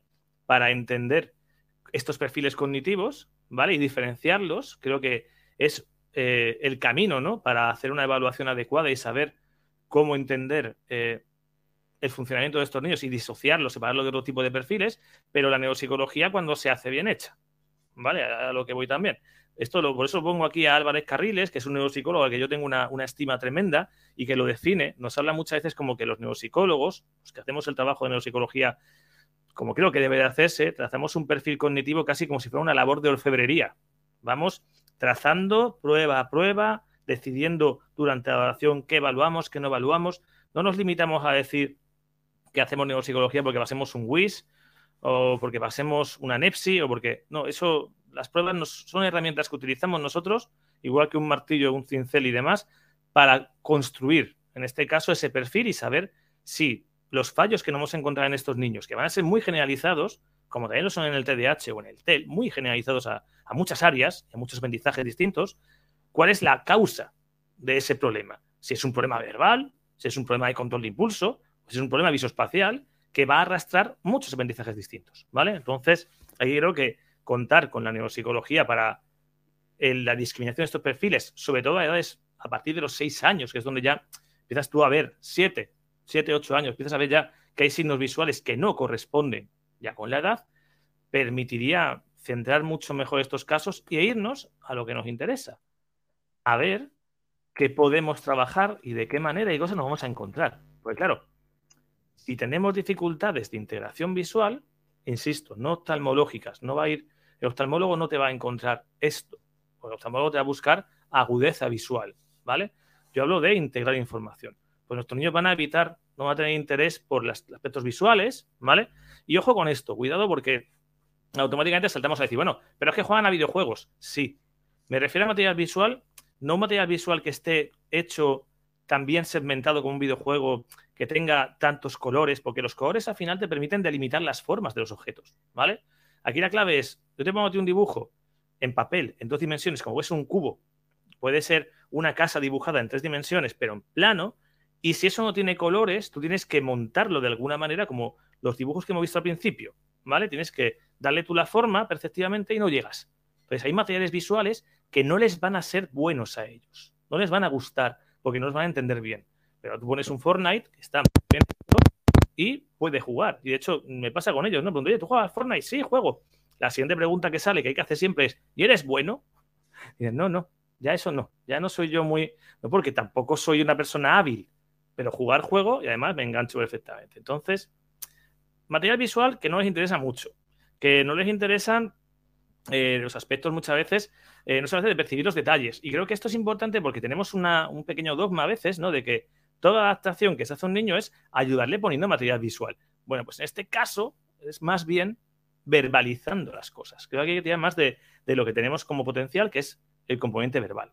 Entonces, claro, si me voy al colegio me encuentro con que las letras, el dibujo, la pizarra, los esquemas en los libros, ya no eso, eh, una hoja en blanco, esa línea que empieza a torcerse hacia abajo, los márgenes, cosas que con un pequeño apoyo, poniendo a lo mejor hojas que tengan líneas, los márgenes marcados. Estamos descargando, porque eh, la idea de esto es, ¿por qué me cuesta tanto hacer una línea recta? Pues porque no tengo una automatización del, del componente visoespacial. Entonces, si yo consigo que esto esté recto, porque estoy echando mucha cuenta a cómo hago la línea, a cómo estoy escribiendo, estoy muy concentrado en eso si estoy dedicado a eso, no estoy entendiendo otras cosas. Ni el contenido, ni me estoy entendiendo lo que estoy haciendo. Estoy como gastando recursos atencionales en hacer algo que no tengo automatizado como otros niños, ¿vale? Entonces, le ponemos unas líneas y te has quitado un problema de encima. Hay lápices también que se pueden adaptar, y esto lo he visto en algunos niños que trabajan con terapeutas ocupacionales, que ayudan bastante al manejo del lápiz, ¿no? Y lógicamente, socialmente, todo lo que ya sabéis, que ya, he comentado, ¿no? Esto es solo la dificultad de integración visual, que en el aula van a tener unas consecuencias. Ya nos cuento las motóricas. Perdona, en, dos preguntas. Eh, Tomás pregunta en este sentido si les cuesta, si adquieren bien la lectura. Claro, aquí la cuestión es, en principio, la lectura no debe ser un proceso que sea dificultoso para ellos, salvo por la rotación de las letras que puede ocurrir a veces. Pero en sí como tal no hay un problema de adquisición de la lectura. ¿vale? De hecho, suele ser algo que se adquiere relativamente bien, salvo por el tema de rotación de letras. Es lo único así, pero no, no tiene en principio un problema. Otra cosa muy distinta es ya que sean capaces de sacar una información global de lo que han leído, ¿vale? Darle esa coherencia central a un texto. Eso puede costarles más, ¿vale? Pero la lectura no sería el problema. Aquí el eje más principal la escritura y sobre todo también el componente matemático. Son los aprendizajes más complejos para ellos. La lectura, digo, saldando el problema de rotación, que además con la edad eso desaparece también, no suele ser problemático. Yo ahí te quiero hacer una pregunta, pero no sé si tiene demasiado sentido. ¿eh? Ah, te, la, digo, ¿no? Porque en muchas charlas se ha visto que se dice, bueno, para que el niño no se sienta diferente, podemos dar lo mismo a todos, para que de esa manera, ¿no? Imagínate, bueno, pues no lo sé, dar diferentes maneras de acceder a la información, pues no le viene mal a todos, tal. Lo que estabas comentando ahora, por ejemplo, de las líneas, ¿no? ¿Se lo darías solo a ese alumno? Porque me refiero, a otro alumno le puede venir bien no tener esas líneas, ¿no? Para desarrollar esa parte o, o, líneas para todos. ¿Me yo, ahí yo ahí entiendo, yo ahí entiendo que depende un poco también de cómo tengamos la dinámica del aula. Yo creo que en ese caso se podría plantear la opción de que no fuera para todos, porque evidentemente algunos niños que tengan ese componente visoespacial que funciona bien, pues no tenemos por qué no permitir la expresión del mismo, ¿vale? Creo que es una adaptación que sería más para él, ¿vale? O para esa niña, porque le ayudaría bastante, como digo, a descargar. Y no es una cosa que sea, creo que sea estigmatizadora, simplemente es porque sabemos que le puede costar y ya está, como cuando hacemos el clásico sentar adelante al niño que tiene más dificultades atencionales, ¿vale? Sabemos que es simplemente una pequeña guía para vehiculizar el, el aprendizaje descargando donde tenemos el problema. Entonces, claro, eso habrá que presentarlo bien, habrá que ver cómo se plantea para que no se meta un estigma y en un... Sí, pero fíjate, estoy pensando ahora mismo algo que, mm, lo del estigma que estás diciendo, que cuando un niño ve mal o escucha mal, cuando es algo como más físico, digamos, o que tú lo aprecias de mm. esa manera, no, hay problema, lo sientas delante y todos los compañeros lo van a entender. Sin embargo, si es otro tipo de, de vamos a decir, de problema o de necesidad, parece que ya está, estigmatizamos, ¿no? Sí, pero lo que estaba hablando antes, lo, que, lo que vemos, un niño que no ve o que no oye es algo que se ve, ¿vale? Que además tiene su diagnóstico. Lo que no entendemos a veces es todo el procedimiento intermedio que hay cuando los sistemas sensoriales funcionan bien. Y eso al final acaba llegando a la expresión de, este es tonto y no se entera, este no sabe, este... Tú dices, joder, vamos a intentar de alguna forma explicar, oye, pues que este procesamiento, que estos aspectos visoespaciales no se le dan tan bien, pero ojo, igual que a otro no se da bien jugar al fútbol, a otro no se da bien un videojuego, a otro no se da bien hacer poesías, creo que también tenemos la suerte en el perfil TAM, ¿no? Que podemos destacar la habilidad verbal. Lo que pasa es que muchas veces la habilidad verbal no es tan bonita como el que juega bien al fútbol, es lo que digo muchas veces. En el patio nos dice, no, es que este fíjate que bien habla, pues me da igual. A mí lo que me importa es que le pega la pata bien, la pelota. Es una, una característica muy, muy típica de los niños con con perfil tan, ¿no? Suelen ser los que se quedan hablando con los profesores. Mantienen un nivel de conversación bastante elevado, porque verbalmente son muy buenos. Luego, si tú, tú rascas, vas viendo que la prosodia no es tan buena, que todo el tema de inferencias, pero te mantienen un cara a cara con un profesor y de hecho hablan muy bien y hablan bastante bien con los adultos. Eso llama la atención. Y luego son bastante menos competentes en cosas que dices tú, pues esto es lo más fácil. ¿Cómo no vas tú a, ser capaz de andar en línea recta, muchacho? Si esto está tirado, bueno, porque yo no he integrado y he montado mi desarrollo entero sin esto. Entonces, cuando tú te pones a enviar los signos y dices, eh, mírale, esto es pecillo. Bueno. He visto aquí una pregunta. ¿El niño petardo que se pone delante en clase? Sí. Sí, claro. Es que hay cosas que están más normalizadas que otras. Si estamos dando un diagnóstico que no es conocido, o sea, ¿cómo explicas esto? Yo, cuando tengo que explicárselo a muchos padres, o el día al, orientador del colegio, ¿no? Era como, lo que te estoy diciendo, para mí es tan obvio que lo conozco, como conozco el trastorno, para mí es obvio. Para ti es un mundo de posibilidades para trabajar con este niño. Yo algunas adaptaciones son extrañas, pero pedirte, por ejemplo, oye, si vais a trabajar una cosa de contenido, que él no lo escriba, ya trabajaremos la lectura después. Pero que no se, él no pierda tiempo escribiéndolo, porque queremos que aprenda el contenido. Si tú vas a meter una información los deberes, por ejemplo. Oye, copia a todo el mundo, hay que traer tal. En lo que él está haciendo el proceso de copiar, no le llega la información. ¿A ti que te interesa? ¿Que te lo copie o que le llegue la información? Entonces, pues, sin descuidar la escritura, por otro lado, haces una pequeña adaptación que es necesaria para él. Pues choca mucho porque es como, bueno, es que ventajas tiene. Bueno, es que en este caso hablamos de que a veces ponemos rampas para niños que tienen dificultades de movilidad y a él le ponemos una rampa cognitiva, llamémoslo así, necesaria para que no se quede atrás, ¿no? El punto de vista, por lo menos. Creo que vas a enseñar algo más, sí. Sí, sí, yo tengo un par de cositas más. Tú me dices cómo vamos de tiempo. Sí, sí, dale, dale. Vamos bien. Vale, yo no sé. lo único, o sea, por ti, ¿sabes? Pero por nosotros ah, no te preocupes. para que lo tenga. Igualmente, si alguien quiere las diapositivas, yo las paso, no, es problema, ¿no? Pero quiero que quede, que quede claro ¿no? que esto es tan heterogéneo que no vamos a encontrar cosas en el día a día al nivel motor de los botones. Oh, Dios mío. Hay muchos niños que no saben echar los botones por muchos motivos distintos, ¿vale? Porque el niño típico con perfil de control de impulso es que no se para ni organizar movimiento. Pero en este caso son dificultades muy finas de, de desarrollo motórico, ¿vale? Que en el entorno escolar nos llevan a la escritura, a artes plásticas, a música, a educación física, como decía antes. Si tareas, como decía muchas veces, son asignaturas que solo las suspende quien no tiene ganas. Que eso es mentira, porque yo pregunto al profe de plástica y me dice, ¿cómo que no tiene ganas? Si la educación plástica requiere habilidades, pues eso voy, requiere habilidades que no podemos dar por sentadas, que todo el mundo las ha adquirido igual. Hay niños más o menos hábiles y hay procesos que se han adquirido mejor o peor. Y esta triada, música, plástica, educación física, suele ser bastante característica porque esas tres asignaturas, que ya no, ya no hemos asignaturas, este tipo de tareas que le pedimos requieren procesos muy similares, ¿vale? Ahí se ve bastante claro. En la lectura, ¿vale? Claro, ¿qué ocurre con la lectura? Lo que nos va a costar, como estaba diciendo el compañero, no era tanto el hecho de aprender a leer, sino la sobrecarga que me puede producir. ¿Por qué? Por la comprensión, ¿vale? Porque las tareas en las que tengo que sacar una idea global de un texto, ostras, si es que yo soy de coger retazos, yo soy más de análisis de partecitas. Por eso las voy a evitar. Pero no me va a costar aprender la conversión grafema-fonema, de letra sonido. Eso no va a ser un problema. El problema va a ser realmente, ostras, eh, que tengo que sacar toda la información. Es que, y puede generar evitación, ¿vale? Esto, la solución puede ser muchas veces el segmentar el texto. No poner un párrafo enorme, sino segmentarlo en partes. Recuerda también que hay tendencia, eso sí puede ocurrir, a saltarme líneas leyendo. Y cosas similares, pues bueno, pues todo el tema espacial, ¿no? Pero si yo lo segmento un poco el texto o organizo un poquito las ideas, la comprensión lectora no es, no es mala, es más por sobrecarga y porque no monto después la idea general, ¿vale? La escritura la señalo como algo importante porque a vosotros os interesa mucho a nivel docente, tenéis que eh, enseñar ¿no? a, todos los niños ¿no? poder escribir y claro, esto, la lentitud escribiendo, hace falta más tiempo el problema para expresar ideas por escrito. Joroba, es que como si yo quisiera expresar una idea en escrito en inglés, ¿vale? O sea, en español te expreso lo que tú quieras, pero en inglés no. Tengo un problema de expresión, tengo un problema con el inglés. Pues en este caso, nuestros niños tienen un problema con la letra, ¿vale? Entonces, durante los dictados se van a perder los márgenes, las líneas, todo lo que sean tareas motóricas que tengan que tener control motor, les van a sobrecargar. ¿Qué quiero decir con esto? Eh, yo cuando ando, puedo ir hablando a la vez que hago dos o tres cosas, ¿vale? Pese a que soy hombre, puedo hacer eso, puedo hacer dos cosas a la vez y una de ellas mm. andar, ¿no? Porque esto de andar es algo que tenemos automatizado, ¿verdad? Se, se automatizó cuando éramos pequeños. Pero pongámonos en estos niños que una tarea motórica como andar no se ha automatizado 100%. Entonces, consume algo de recursos todavía.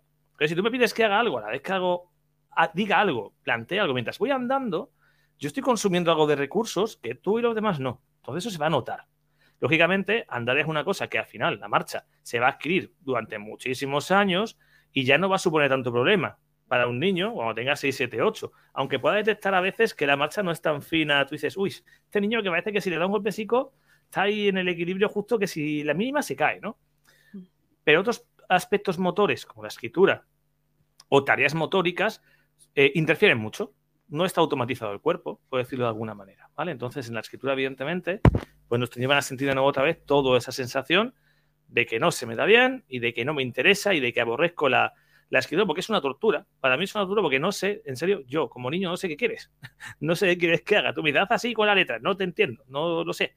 Necesito otro tipo de guía, ¿vale? Que es lo que le pasa muchas veces a, a los peques. La gestión de novedad. Como decía, hay mucha sobrecarga y todo lo que sean situaciones novedosas le van a sobrecargar. siempre hago la, la separación. Si yo me pongo a pensar en un trastorno espectro autista y concretamente en el clásico Asperger, hablo de una dificultad moderada para situaciones novedosas y sobre todo a veces muy reactiva. Porque lo que he aprendido yo es que como en lo nuevo me sobrecargo, lo voy a evitar. Entonces no me toques las cosas ni me las cambies de sitio porque en lo nuevo yo no me muevo bien. Entonces voy a evitarlo. No es tan, tan, tan drástico, ni tan rígido, ni tan disejecutivo a veces como en esos casos. Pero como decía antes Daniel, con toda razón, aquí hay un puntito en el cual separar una cosa de otra, cuando una es más leve, otra es más grave, se hace complicado, ¿vale? A menos es un debate que tenemos entre, entre clínicos muchas veces. Claro, ¿qué ocurre? Que en una tarea abierta, cuéntame lo que sepa usted de la temperatura. Pues, claro, mm, si tú me pones lo que esa pregunta así, ¿vale? Me va a costar organizar más que tú me dices, venga, cuéntame qué es la temperatura, cuéntame cómo se mide, cuéntame para qué sirve. Ostras, te la estructuro un poquito más y es más fácil que sepas capaz de, que seas capaz de colocarlo. Este ejemplo de la temperatura se lo he copiado a, un profesor que es, creo que se llama Juan Cruz Ripoll, si no me equivoco, que lo mm. conocí en, Bilbao y eso. Si yo te pregunto, oye, defíneme esto, Ea, cuéntame qué ha hecho el fin de semana, pues me estás pidiendo no solo mi memoria, que puede funcionar bien, sino que sea ejecutivo y organice yo la información para dártela a ti. Si tú me preguntas por partes, me es más fácil saber qué decirte. Entonces, esto de estructurar viene muy bien que se lo le demos un pasito de estructura a ellos y descarguemos porque si no, van a, lo, a, los detalles, se van a quedar solo con detalles, no con la idea global. ¿Vale?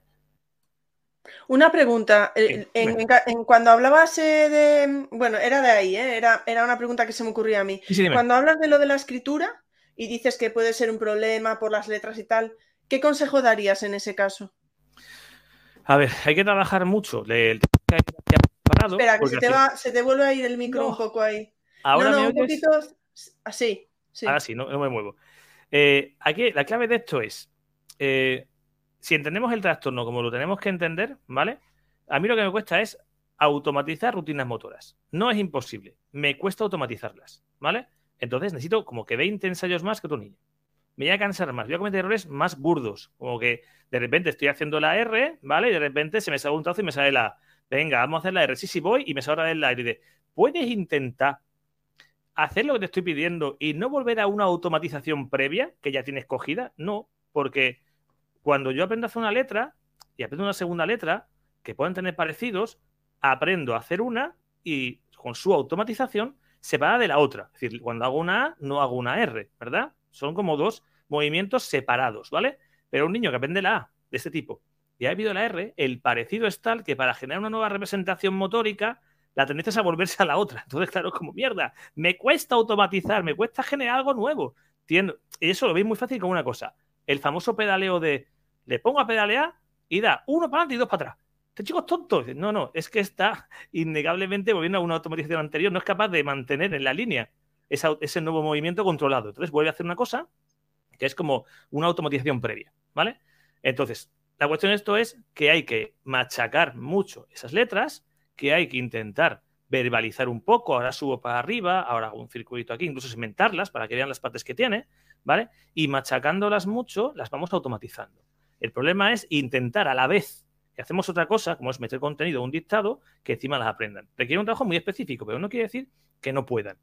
Porque tengo niños con perfil tan de verdad que luego después en algunos deportes son buenos, pero necesitan más tiempo, menos presión, menos ansiedad también. Entonces, pero tienen que machacar, tienen que automatizar más y guías muy verbales. Yo creo que la guía verbal y la estructuración de la letra en partes, no decir, hazme este trazo, no, no, es una línea, es un tal y es un cual. Pam, pam, pam, pam, pam, pam, ah, todo seguido. Es como, porque sigo pensando que nosotros intentamos enseñar como nosotros aprendemos ahora de adultos, ¿vale? Y claro, ellos no funcionan igual que nosotros de pequeño, ningún niño que un adulto y ellos en este aspecto menos, ¿vale? Perfecto, sí.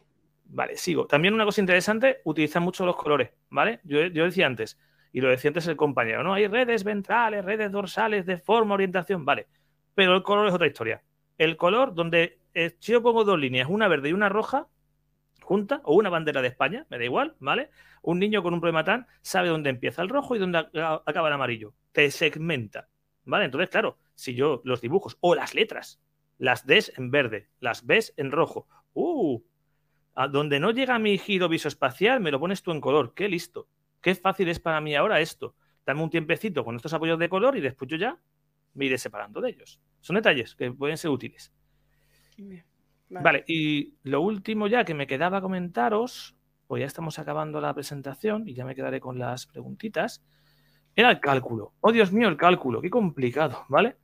Pues claro, eh, los conceptos abstractos, los conceptos de cálculo van a ser un problema enorme y van a requerir eh, que expliquemos los números a veces de una forma muy gráfica. Es muy interesante poner los números de forma que se vean las distancias entre ellos, ¿no? El 1, el 2, el 3, de alguna forma mucho más, fíjate, es contradictorio, pero más visual porque ellos no son capaces de tener esa concepción visoespacial de las distancias numéricas. Entonces vamos a tener muchos problemas numéricos, sobre todo en el aprendizaje de cálculo.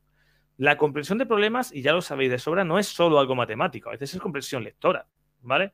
Aquí hablamos de un problema en lo que es la concepción y la creación de esa imagen numérica.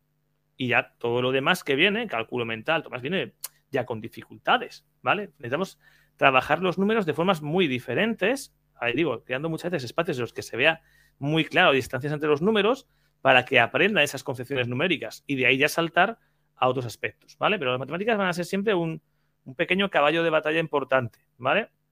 Y además, tengo, en la cabeza tengo una niña, además, que, la tengo muy clarita, que evitaba cualquier tipo de cálculo porque le sobrecargaba y te decía la primera cifra que le salía, literalmente. Tú decías, si es que Vamos a ver, hija mía, te estoy diciendo ya uno más dos. Y es que tú decías, si es que ya no te, ya no te paras, has aprendido a pasar, porque te cuesta. Te digo 7 más 4, te cuesta, te digo uno más dos y ya me dice 5. Cariño, que te he dicho la más fácil. Ah, es verdad, perdón, 3. Como, ¿vale? Y esto se nota mucho cuando los cálculos son más complejos, y con complejo me refiero, no el famoso 1 más 3, 1 más 5, que es una cantidad muy manejable, sino cuando pasamos al siguiente nivel de llevarnos una. 4 más 7, por ejemplo. Este punto aquí se nota mucho que eso les cuesta entenderlo, ¿vale? porque les cuesta entender toda la organización numérica del 11 al 19, del 20 al 29, no tienen tan segmentado y no hacen un cálculo rápido. Tiran de dedos normalmente, entonces, bueno, eso ya lo, ya lo sabéis, ¿vale? Y, y bueno, con esto dejaría las ideas, ¿vale? De lo que es el TAM, algunas ideas de lo que nos encontramos en el aula y, bueno, pues quedo un poquito las preguntas que me queráis hacer. Si hay más preguntas, por favor las formuláis. Por ahora no hay más. Yo tenía dos preguntas. Una hace referencia a lo que acabas de explicar de las matemáticas, porque claro, mm, por ejemplo, que también se ve mucho las matemáticas manipulativas. ¿A ellos eso les es útil? ¿En qué sentido manipulativas? Matemáticas manipulativas, pues que si tienes tres cosas y dos para sumar, para... Sí, eso les vendría muy bien todo lo que sea ponerlo. Tiene una cosa, aquí uno de los problemas que hay normalmente tiene relación con ese manejo de información mental, ¿vale? Esa memoria de trabajo que tiene que ver también con el cálculo mental. Ahí es otro, otro nivel, ¿no? Pero también algo que les afecta. Entonces, tenerlo delante, visualizado, los objetos, e irlo viendo es mucho más fácil que tener que manejarlo de cabeza. Por eso los aspectos abstractos, ¿vale? Como el cálculo de las horas o el dinero, se hace tan complejo de aprender. No que no puedan, se hace complejo de aprender por métodos habituales. De hecho, yo siempre digo, ¿no? Que un niño que sigue un desarrollo normal, tú lo tiras en medio del aula y muchas cosas las va a adquirir casi casi pues porque está ahí, observando, analizando. Observar implica buena visión, implica buena integración. A este lo tiras en medio del aula y te dices, bueno, voy a coger lo que pueda porque no funciono de esa manera. Necesito que me adaptes cosas para que las perciba de otra manera, ¿vale? Entonces, creo que eso de las manipulativas, teniendo dos objetos delante y estos son tres, dos, cinco, tal, viene muy bien y de, bueno, después de eso, de a partir de ahí construyes cosas como la hora, sistema métrico, son caballos de batalla ¿eh? para ellos.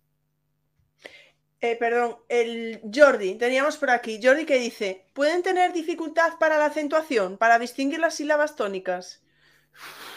No se me ha planteado, no he visto yo que sea uno de los, de los problemas, pero al final todo el tema de, de la distinción de sílabas y demás o acentuación está bastante arreglado. Entonces son reglas que cuando se aprenden las pueden manejar más o menos bien. Entonces no hay un problema en ese aspecto ni a la hora de pronunciarlo, ni a la hora de acentuarlo escrito, ni no suele ser una problemática en ellos. El problema prosódico es más bien que cuando hablan su tono suele ser bastante monótono a veces. Y no mucho, pero suele ser lo que normalmente hace que nos deriven a los niños con diagnósticos de TDAH inatentos. Y es que algo que me choca es el tono. Y tú te vas alto y dices, sí, tiene una prosodia. y me lo está mandando porque piensas que puede ser Asperger. Porque normalmente ahí detectas algo raro y tú dices, pues espérate, que este tono va acompañado de toda esta sintomatología motórica y perceptiva. Entonces, pero no veo yo la acentuación como algo discriminativo para ellos. Raúl dice si puede ser interesante dejar los varios medios de expresión, no solo algo abstracto o concreto. Claro, a ver, eh, eso es lo, ideal, ¿no? Que trabajemos varios modos. Pensad una cosa. Lo concreto, más o menos lo tenemos todos, ¿vale? Todos podemos aprender aspectos concretos, lo que es un vaso, lo que es un boli, cosas tangibles del mundo, ¿vale? La abstracción requiere ya eso, conceptualización, requiere espacio mental, digamos, memoria de trabajo. Ahí es donde ellos van a tener más problemas, ¿vale? Pero cualquier niño a que no se enseñen ciertos aspectos de conceptualización le va a costar, porque eso es algo que requiere y que va muy vinculado al tema de la enseñanza. Todo lo que es conceptualización, categorías.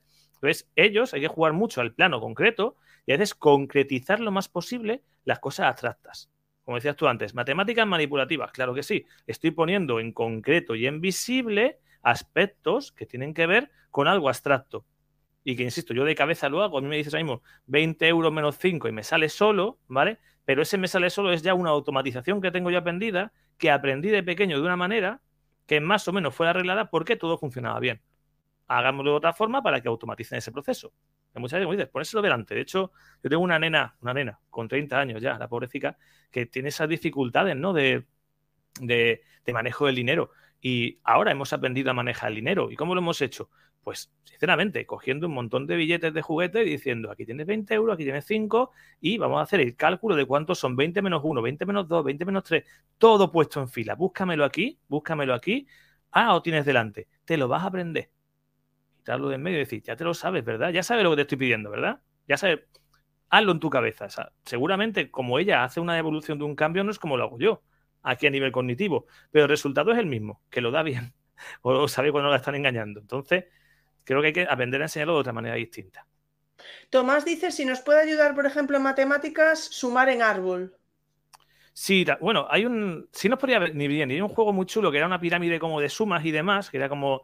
Hacías una pirámide, ponías los dos escalones de abajo, sumaban el de arriba, aquí un 1, aquí un 3, pues un 4. Aquí estaba el 3 y un 2, un, un 5. Juego de ese tipo que permitan observar, verlo, está muy bien, ¿vale?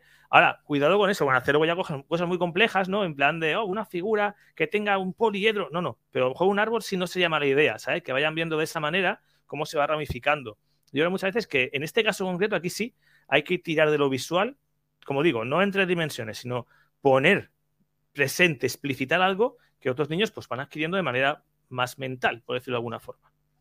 Y yo tengo dos preguntas. Sí, dime, dime. Una, una es que que estamos dando por hecho que muchísimas veces cuando ha venido gente a hablarnos de mm, atención a la diversidad o de algún tipo de dificultad de aprendizaje, eh, pues hacer esquemas o tener recursos visuales solía ser un apoyo. Y tú has dicho que, por ejemplo, para, para, para estas personas no lo es.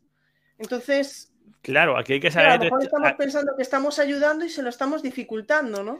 Por eso hay que detectarlo rápido para saber si a lo mejor estamos dando algunos apoyos visuales y sobre todo hay que entender qué es, o sea, hay que, hay que fragmentar el proceso perceptivo visual, ¿vale? Porque no es lo mismo percibir, como os he dicho antes, un bolígrafo que percibir un dibujo en color, que un dibujo sin color, que un dibujo que intenta hacer dimensiones de profundidad. Entonces también hay materiales visuales que sí se pueden utilizar con ellos, pero otros materiales que van a ser muy complejos, que dicen, voy a ponérselo facilito, ¿vale? Voy a poner dos líneas aquí tal cual y simulo esto. Pues ahí te lo has cargado. Cuando tienes que hacer una especie de de proyección por tu parte para darle forma, ¿vale? Un dibujo, digo, plano, el típico dibujo plano de he dibujado un sacapuntas, que es hay una, hay una prueba de, lenguaje que es como, ¿qué ves aquí? Y el sacapuntas está dibujado en 3D, que vea, es una obra de arte, pero que tú tienes que tener capacidad perceptiva para hacer eso, integración visual. Entonces, según qué material, yo creo que también hay que pelear un poco en encontrar qué materiales son los que mejor les vienen, porque se pueden hacer cosas con ellos en, visual, pero no es su predilección, ¿vale? Ya digo, cuando te vas, imagínate el típico caso, ¿no? Ya no tanto, ¿no? Pero cuando teníamos que fotocopiar los típicos libros de inglés, lo que fuera fotocopia, toma la fotocopia, que sea un poquito oscura, te la has cargado. Te la has cargado porque dice, explícame lo que es en la imagen. Si es que se ve un poquito borrosa, es que está un poquito eh, oscuro los, los, el degradado gris, tengo que hacer una proyección yo, uff, hace como, se acabó. O sea, yo aquí lo, veo todo como... Entonces, ese tipo de cosas pueden ser para ellos un poquito más limitantes. Una cosa, Aaron, y por ejemplo, el hecho de recibir información a través de, de vídeos o de audios, ¿les puede resultar útil o no? Por audio en principio, bien, siempre y cuando no sea mucha información continuada. Por vídeo, tampoco está mal, insisto, depende de qué te pongas. Es como digo, si tú le pones un corto de Pixar, más o menos de esto, que tiene eh, algún tipo de, imagen, le puedes sobrecargar un poquito más. Si ya es en blanco y negro, pues un poquito peor. Si es una, película normal y corriente, no hay tanto problema. Pero es verdad que la por decirlo de alguna forma, toda la información visual no la va a integrar tan rápido. Entonces, les puede costar más por vídeo que por audio. Y la cuestión es que, eh, por decirlo de alguna forma, siendo brusco, ¿no? Un niño con tan no es que no vea la tele. claro, es que como no ve, no ve la tele. Sí la ve. Lo que pasa que de esa imagen donde tú sacas un montón de información en la que integra lo que te dicen, integras la información no verbal, integras la voz en off con la escena, todo eso requiere tanta, tanto procesamiento que a él se le escapa. Entonces te das cuenta de que no lo coge todo tan bien. Cuando es una actividad lúdica, bueno, pues mira, no me he enterado bien de Tadeo Jones, no pasa nada, no hay un examen, pero si el contenido es académico después, que te vas a preguntar sobre él, puede que se le escapen cosas. Y el auditivo sea mucho más adecuado a veces que lo visual. Jordi nos hace una pregunta muy interesante. Dice, ¿hay conocimiento de cómo es la evolución de perfil STAM en la etapa universitaria o etapa adulta? ¿Cómo evolucionan de niños a adultos? Claro, aquí eso es lo que hablaba una madre conmigo ayer. Es que al final se hacen mayores. ¿Sabes? Cuando se hacen mayores no se acaba el diagnóstico y eso pasa con todos. ¿Vale? Lo que pasa es que lo que aprendemos cuando somos mayores es a compensar aprendemos, porque de, de pequeños un problema que tenemos, como niños pequeños que somos y como es lógico, es que no tenemos herramientas para compensar. Para eso están los adultos, para que nos ayuden a compensar lo que no sabemos hacer. Tú ya de mayor, tú ya tienes tus estrategias, tú te compensas, uno se compra una agenda, otro se da cuenta de que no se dedica a patinaje artístico porque no es bueno motóricamente. Entonces, estos niños y estos adultos van orientándose a tareas que sean un poquito mejor. Yo tengo, lo que pasa es que tengo muchos niños de perfil TAM, como es tan heterogéneo, y tienen realmente grandes dificultades para la inclusión a nivel laboral y a nivel estudiantil. ¿Por qué? Porque tienen dificultades para manejar mucha información, se saturan mucho, no se organizan, no se, han dado pautas adecuadas a veces. Y claro, hay muchos de ellos que tienen muchas dificultades para el tema académico. Pero tengo otros que están en módulos y otros que están hasta en esa heterogeneidad. otra vez.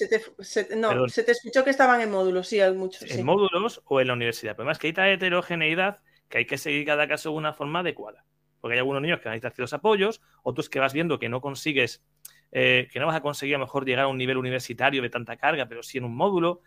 Y sobre todo que también, y esto ya es una opinión mía, creo que hay todavía mucha heterogeneidad dentro de lo que es o no el TAM, y habrá algunos perfiles que no sean tan claramente un TAM, tengan parecidos, pero tengan una dificultad intelectual mucho mayor que otros.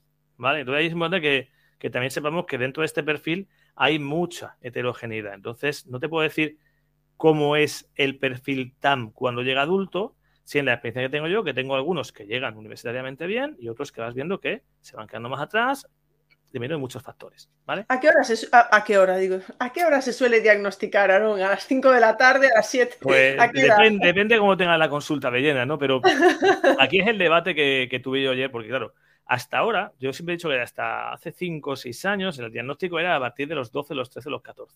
Y no porque no se pueda hacer antes, sino porque como no se conocía el perfil, hasta que no pasa algo raro, en el sentido de, oye, esto no cuadra. Mm, llevamos tiempo pensando que es atencional. Llevamos tiempo pensando que es TDAH. Llevamos tiempo... Pero yo veo cosas que no cuadran, veo cosas que no cuadran. Y cuando te lo van mandando con 12, 13, que tú dices, ya se ve manifiestamente que motóricamente no es bueno. Porque ya con 13 este signo ya es llamativo, ¿vale? Se ve lo beso espacial, que lógicamente para esta edad ya sabemos que no está bien. Ya va quedando esa claridad de signos que se han pasado de edad. Pero claro, tu margen de compensación ahora y de trabajo también es menor. Hablaba con Nerea Crespo ayer, que os comentaba que es una de las investigadoras de, de, de Navarra y una de las docentes también que, más conoce de, este perfil, ¿no? Que podemos tener herramientas para 7, 8 años, sabiendo que ya hay aspectos visoespaciales y motóricos que pueden todavía estar regular por desarrollo, pero no tanto. Y la aparición de signos ya de índole, no solo visoespacial, sino social, en cuanto a comprensión de la coherencia central, ese tipo de cosas, podemos ver ya con 8, que es una muy buena edad para encontrar el diagnóstico. 7-8 es una edad muy buena, pero se siguen retrasando muchos niños más tarde por desconocimiento. Eso es lo que me preocupa a veces y por eso lo de que siempre que haya alguna opción de hablar del TAM, vamos de cabeza, porque hay que explicar esto para que se entienda.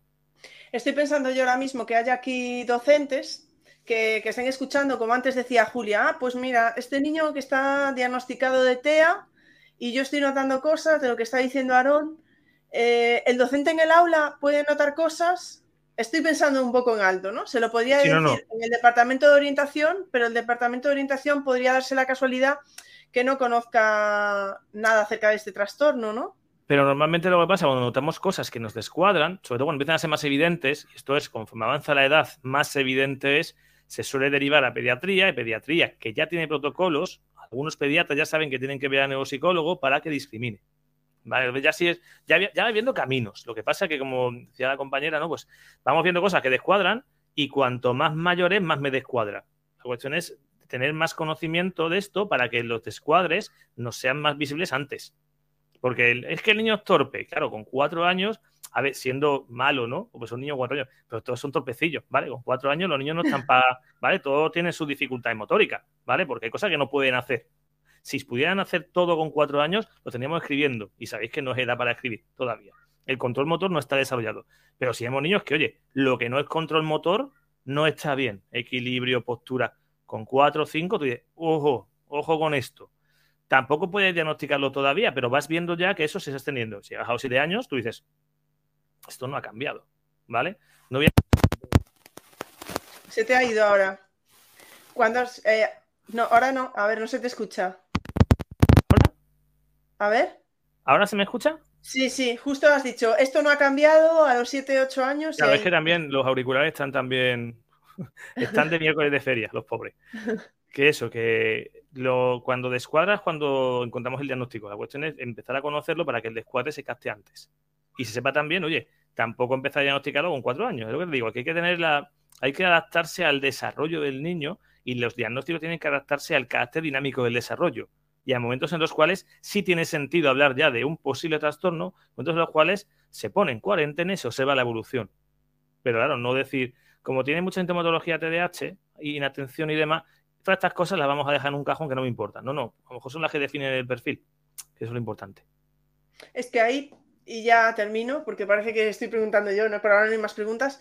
Eh, te iba a hacer esa pregunta de si un diagnóstico erróneo puede llegar a ser perjudicial. En, porque lo que estás diciendo del TDAH, ¿no? Imagínate que, uy, tiene un TDAH, pues le vamos a dar unas, unas le vamos a dar una medicina para no sé qué hmm. y ¿no? A ver, en principio, yo es que siempre hago la misma distinción. La medicina para el TDAH, bueno, es decir, la medicina para atención como tal no es que exista, no es una medicina para atención. Hablamos de la presuposición que una neurotransmisión anómala, ¿vale? Provoca déficit atencional. Y eso es lo que entendemos como TDAH. Entonces, damos una pastilla que regula esa dificultad de neurotransmisión, ¿vale? Ahora, tengo un niño que no atiende. ¿Por qué? porque soy un profesor aburrido. Bueno, pues técnicamente el problema no es la neurotransmisión, la pastilla no va a hacer mucho, la pastilla va a hacer cosas, por supuesto, va a bajar todo el nivel de activación, pero en bloque. El niño va a estar retargado, ¿vale? Entonces tú dices, venga, vamos a un punto intermedio. Tengo un problema de tipo TAM con la percepción visual, luego no tengo interés y me canso mucho al procesar informaciones visuales. ¿Por qué? Porque me supone más esfuerzo. Me supone más esfuerzo hacer equilibrio, me supone más esfuerzo percibir visualmente. Tomo una pastilla para tu neurotransmisión tal. No, es que no van por ahí los tiros. Entonces, erróneamente, ese fármaco no va a hacer nada con el problema. Luego tendremos la posibilidad o no de efectos secundarios, alimentarios, tal, que ya conocemos todos, que podrán aparecer o no, pero en principio no se va a resolver el problema. ¿Vale? Incluso en niños que no atienden, no siempre tenemos un problema de neurotransmisión anómala, sino tenemos otra serie de factores. Por tanto, no siempre funciona el fármaco. ¿Vale? Y en el caso de estos niños, erróneamente le damos un fármaco y no hacemos las adaptaciones que les corresponden, que les mejorarían, y claro, el problema se sigue cronificando. Esa es la idea. Sí, bueno, es que yo dije lo del fármaco, pero también sé que ahí hay cierta controversia y tampoco. Sí, lo, pues te lo quería poner. Pues sí, te quería ponerte un poco lo del tema del fármaco, porque siempre es como decir, bueno, si hay un tema de atención, fármaco. Bueno, es que hay, yo tengo casos en los que les ha venido muy bien y casos en los que no les funciona porque seguramente el problema sea otro tipo. Aunque la conducta atencional no sea correcta, tengamos una dificultad por otro motivo. Es que hay mil causas debajo de cualquier conducta observable. Es lo que siempre. Sí, claro, es que justo además hablabas de eso y también me venían hasta la cabeza hasta los alumnados de altas capacidades. Claro. Que pueda estar aburrido con lo que se está explicando, ¿no? Es a lo que voy, que el tema de no mantener la atención se debe analizar no como si la atención fuera algo on y off, sino a qué atiendo, cómo atiendo, cómo atiendo qué estoy pidiendo, qué proceso. Claro, el problema, y como dice Raúl, yo creo que el tema del fármaco es un tema pues, que lo tenemos no solo en infantil, lo tenemos en personas mayores, lo tenemos en depresión, como que es un funcionamiento de rápido. Ojalá fuera todo tan fácil, ¿vale? Pero por desgracia no funciona así y todos lo sabemos. Entonces, claro, el fármaco no es el enemigo, no hay que huir de él, hay que saber cuándo toca y cuándo no. Entonces, claro, en estos casos del TAM no hay un fármaco orientado para este proceso visoespacial, porque no es un desequilibrio en neurotransmisión, insisto, si es que el TDAH se puede entender solo como eso, ¿vale? Que ahí tendríamos un debate también muy interesante y seguro que Iván Orandia cuenta muchas cosas mejores que yo de eso. Bueno, pues yo creo que no hay más preguntas. Julia, que ya dice que se lo va a mandar a su tutora esta charla para que la escuche por la duda, para que la escuche la mamá por la duda que, que se le ha generado, con lo del TEA también. Y yo mm. creo que nada más, Aarón, porque es verdad. hemos, puesto la hemos puesto la charla hoy y estáis por ahí en feria y todo. Sí, ah, estamos en, la, feria. A ver, una pregunta última hora. Una pregunta última hora. Siempre, siempre hacen igual. ¿eh? Dice: ¿Cómo ayudar a este alumnado a eliminar las barreras cuando ya han sido mal diagnosticados y nos los encontramos en los últimos cursos de secundaria y en idiomas?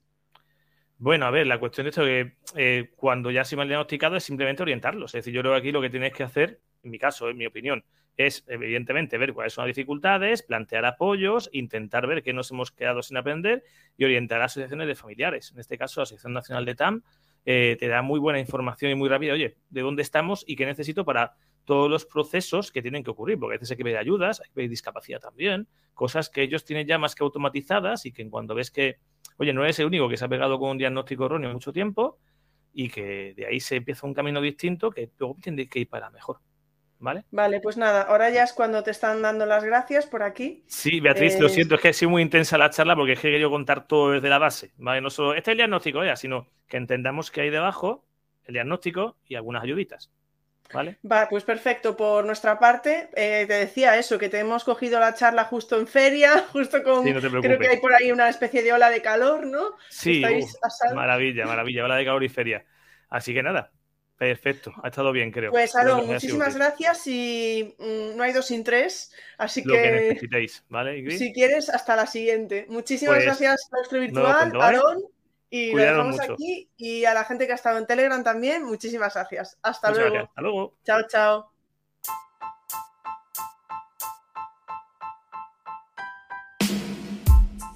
Muchas gracias por escuchar este podcast. Si te apetece, nos vemos en el siguiente.